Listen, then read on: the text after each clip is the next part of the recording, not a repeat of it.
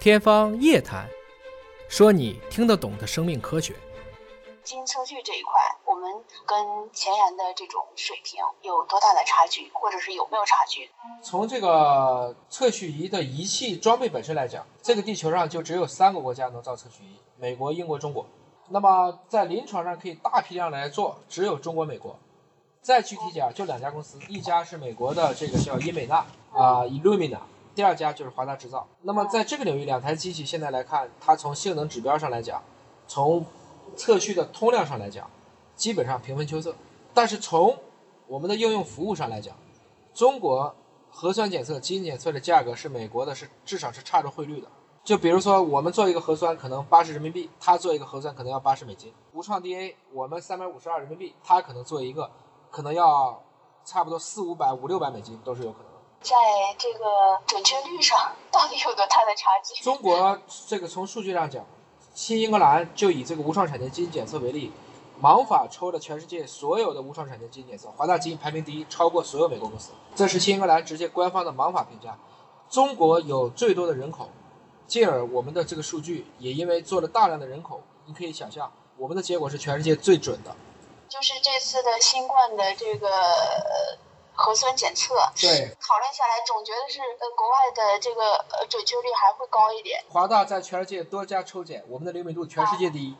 中国出口的核酸试剂全世界第一。美国的试剂既漏检，灵敏度又比较差。CDC 开发的第一批试剂失败，川普站台五分钟那一个，基本上百分之五十漏检。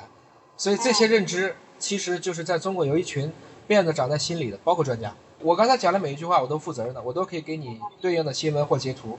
一定要对咱们国家自己的有自信啊！千万别觉得进口的东西好，进口的东西好，中国疫情防住了，他怎么防不住啊？中国在这个基因测序这个水平上，跟国际先进水平是没有差距的，甚至在很多很多领域我们都是领跑。未来的方向的话，未来要解决哪些问题？一个最核心的问题啊，就是这种情况告诉我们什么？只治不防，越治越忙。这种传染感染疾病，你不能等它都进了医院再去治啊，你应该把重点前移用在防上。但是在我们这种城市模型里，筛十万人，往往阳性率只有那么一两例。可是肿瘤的全因发生率是十万分之三百，出生缺陷的发生率每一年是十万分之五千六。我们该不该像防控新冠一样？由政府来引导，直接就对这些对老百姓切身相关的重大的影响生产生活、人均寿寿命、增加医疗负担的这样的疾病进行全面的筛查。就比如说河北能三百五十二，全国为什么不能？比如说两百块钱都做了呢？那这样的话，每个老百姓不都可以把它纳入医保，就直接享受到了吗？这个又不是买进口的设备，都是咱们中国人自己的仪器、自己的设备，啊，自己的软件，这样的事情，实际上是需要成本可控、渠道可及。然后再加上认知正确，啊，我们需要大众科普。呃，现在有产能的问题吗？没有，产能是无穷大，供应全世界都轻松。我们前几年做的测序仪也不如这个美国的，实话实说。但是为什么这几年逐渐赶上来了呢？是因为我们在临床上大量使用自己的这种仪器试剂，包括我们去优化自己的这种诊断模型啊、算法呀。啊，你说美国是先进，但是它也就三亿人呢。或者我举个。欧洲的国家可能更好理解，丹麦这国家很强，但丹麦只有五百六十万人，一年的新生儿也就只有五万人。做很多罕见病研究的时候，他一年都生不出一个这个孩子，他怎么研究？所以中国的这种人口红利，或者说中国的这种人群基数，恰恰就是使得我们精准医学有一个，特别是防大于治的精准医学上会有立竿见影的效果。这也是最近健康中国生命至上反复强调的防大于治。也是最近习总书记讲四个面向，最后一个面向人民生命健康，怎么面向呢？实际上是要从治疗为中心转化为以预防为中心。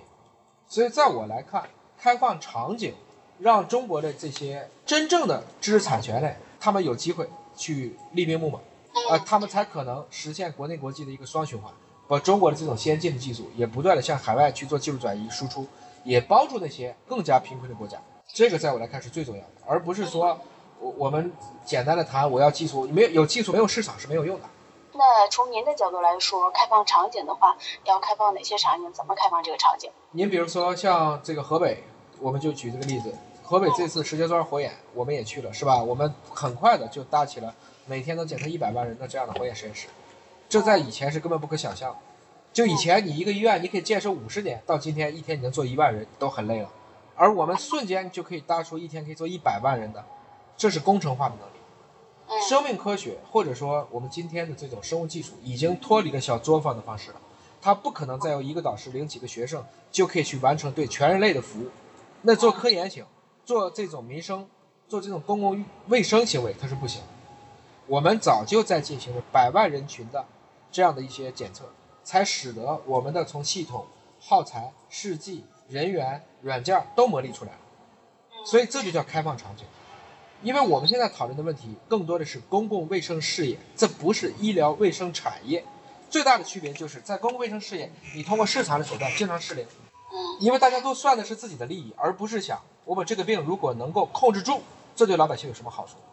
你不能只算这一刻我治病挣了多少钱，你应该算我防住这个病能给社会节约多少综合的这种防控成本，降低我们的公共卫生负担，降低这个民众的在医疗上的一个支出，这才是一个大招。这个开放场景本身就是健康中国希望开放的场景。我们能不能把所有目前可以通过一切包括基因检测在内的预防手段，通过这种带量集采的方式，在民众之间广泛的去推广，就是防治新冠的这个策略，这就叫开放场景。一定要通过带量集采，把这个价格降到每个老百姓都做得起。你比如说，现在肿瘤做一例，有些公司还要卖到一两万，我觉得就太贵了。能不能通过带量集采，我们都做到一两千？那这样的事情，肯定我相信大家以后再去做肿瘤的精准诊断，就不会再觉得是个事儿了。从技术的角度，您觉得还有什么样的提升的空间？譬如说，说现在有没有短板？我想说，没有任何一个技术没有短板，美国也有，嗯啊、中国也有，是吧？大家都想把自己的短板补齐，但是归根结底，我们这么想，如果说有短板，我们怎么可能当年抗美援朝打赢呢？我们武器都不如人家。归根结底是在于到今天，我们如何把一个生命至上的这个理念，能够通过大众正确的认知的方式普及到千家万户当中去。中国抗疫的成功是在没有疫苗、没有有效药物的条件下创造的抗疫奇迹。美国在各方面都比我们强，可是为什么我们赢了？是因为我们集成了体制优势和科技优势的双层叠加。也许我的检测技术方法都不是全世界最先进的，但是我通过我一流的组织，我就生生的把我一个可能不是一流的技术就做成世界第一了。所以很多的问题不是说我们为研发而研发，为了去补短板而补短板，而是在要实践过程中，实践是检验真理的唯一标准，在实践的过程中不断的去补短板。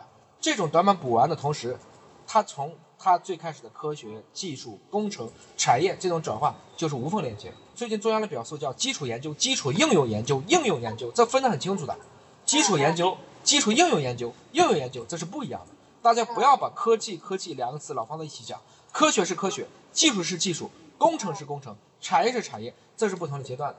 现在不能说我科学第一了，我再要去做产业，这是错误的。天然这几件事情就要同步一起去考虑的。那么实践是检验真理的唯一标准。我觉得某种程度上讲，还是应该通过要给场景啊，要能够根据我们今天健康中国的东风、生命至上、人民至上的这一个啊，我们说为中国人民谋幸福这个角度，去不断的通过公共卫生的方式进行群防群控。